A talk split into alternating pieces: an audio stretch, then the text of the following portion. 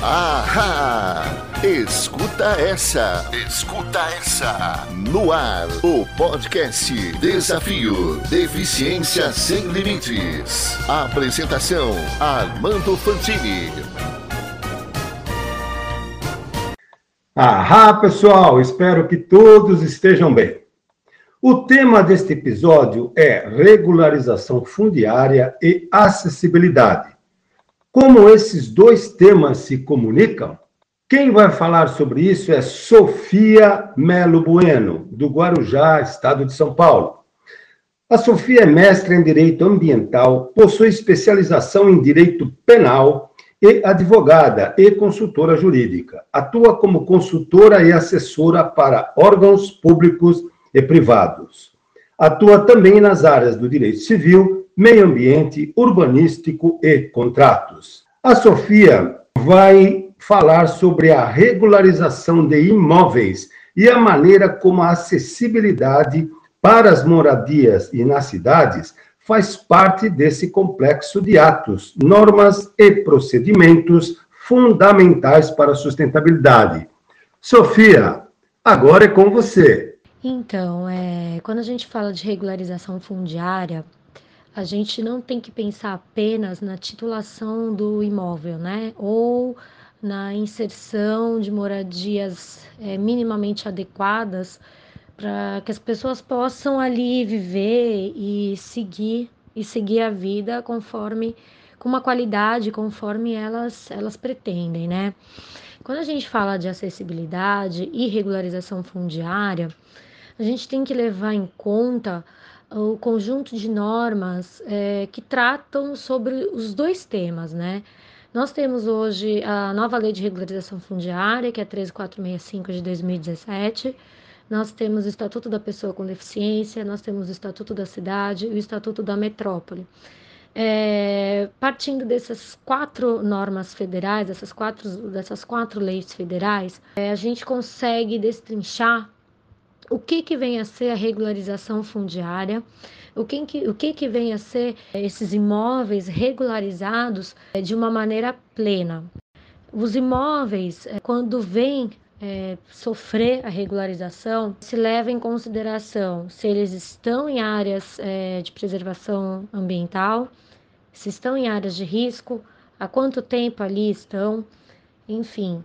E é, o que, tem, que é muito importante a gente frisar é que existem vários desses imóveis onde as pessoas que ali residem sofreram algum tipo de, de problema, vieram a, a sofrer uma, alguma deficiência é, depois, ou elas vêm, ou futuramente também elas podem sofrer. Então é importante o quê? Que os imóveis, de uma maneira, os imóveis que estão irregulares, sejam eles em lugares inacessíveis, em lugares que não estão, que não têm acessibilidade, vamos, é, por exemplo, uma calçada, é, coisas nesse sentido, que o poder público venha olhar é, com esses olhos, com os olhos de, de todos os problemas que podem acontecer. A gente, quando pensa na, na para regularizar o imóvel, a gente tem que levar em consideração se ali tem risco de vida para as pessoas, aquelas pessoas terão que sair dali. E eu acho que tem que se levar muito em consideração, sim, a acessibilidade do local. E a infraestrutura toda que corresponde ao, ao, dia a dia de todo mundo, que é o quê? Um posto de saúde, uma escola, um, um supermercado, um mínimo de infraestrutura suficiente para sobreviver. Só que hoje nós nos deparamos com inúmeros lugares, é, aglomerações, moradias irregulares, que elas não estão contempladas com essa infraestrutura. Muito menos com imóveis ou até é, que são acessíveis com relação à calçada, às portas de entrada, elevadores, coisas que são mínimas para quem tem uma deficiência. O Estatuto da Pessoa com Deficiência, ele, ele diz que a, a deficiência ela tem que ser estudada de uma maneira social também. E é o que tem, é o que deve acontecer na regularização fundiária. Ela, as leis elas devem se comunicar. O Estatuto da Pessoa com Deficiência, o Estatuto da Metrópole, o Estatuto da Cidade é, e a Lei de Regularização Fundiária, em conjunto, eles têm que estudar é, mecanismos das pessoas com deficiência e, da, e não só das pessoas com deficiência, porque hoje uma pessoa pode não estar deficiente, ela pode vir a sofrer algum problema e se tornar uma pessoa deficiente no futuro. Então, a gente tem que ter o mínimo de acessibilidade como um todo. Além do que, os idosos também, mesmo que não, se, não sejam deficientes, eles têm também uma dificuldade de locomoção. Então, quando a gente fala de um imóvel, de conjuntos habitacionais principalmente, deve-se levar em consideração o local, é, deve-se levar em consideração se aquelas calçadas são acessíveis, deve-se levar em consideração se as portas de entrada são de um tamanho suficiente para passar uma cadeira de rodas, enfim, coisas mínimas que fazem toda a diferença para uma pessoa que tem deficiência. A gente tem o Estatuto da Cidade, ele traz que a cidade tem que cumprir a sua função social. E a função social da cidade, o que, que é? É também englobar as moradias regulares, regularizar e sim é trazer para as pessoas com deficiência essa qualidade de vida suficiente, minimamente suficiente para elas sobreviverem para terem um respeito, uma dignidade. A Constituição Federal ela fala da dignidade da pessoa humana. Então, é, hoje, com todos esses avanços na legislação que a gente que a gente tem, a gente percebe que nada mais do que do que um, uma simples norma um pedaço de papel que realmente aceita tudo, mas a gente tem que ter no poder público a boa vontade de trazer essas normas que foram elaboradas de acordo com as necessidades que todo mundo hoje vê e contemplá-las, colocá-las em prática. A pessoa com os imóveis, com conjunto habitacional, por exemplo, fruto de uma regularização fundiária, ele tem que ter, sim, ele tem que ter o mínimo de infraestrutura urbana, tem que ter um local de acesso fácil, calçadas fáceis, é, não calçadas esburacadas, como nós vemos na maioria dos lugares. Tem que ter um acesso de, de transporte público viável, fácil de você conseguir pegar, da pessoa com deficiência conseguir pegar e assim a gente consegue começar a contemplar os benefícios que as legislações querem trazer para essas pessoas com, com, deficiência. Então, a gente com um conjunto habitacional, fruto de uma regularização fundiária, ele tem que estar tá, sim, tem que é, inserir sim as pessoas com deficiência, tem que ter um, um, tam, tamanhos compatíveis com as normas da ABNT para que as pessoas com deficiência sigam e consigam fazer o seu trajeto do dia a dia, consigam sobreviver e assim a gente conseguir trazer a equidade que tanto nós falamos. A Constituição Federal ela, ela tem essa prerrogativa, ela traz essa proteção.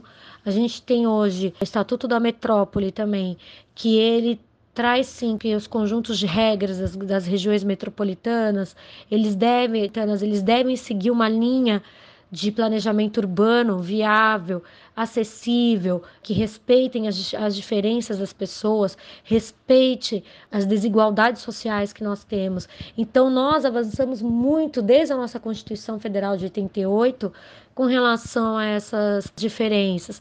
Hoje a gente tem legislações suficientes para se colocar em prática.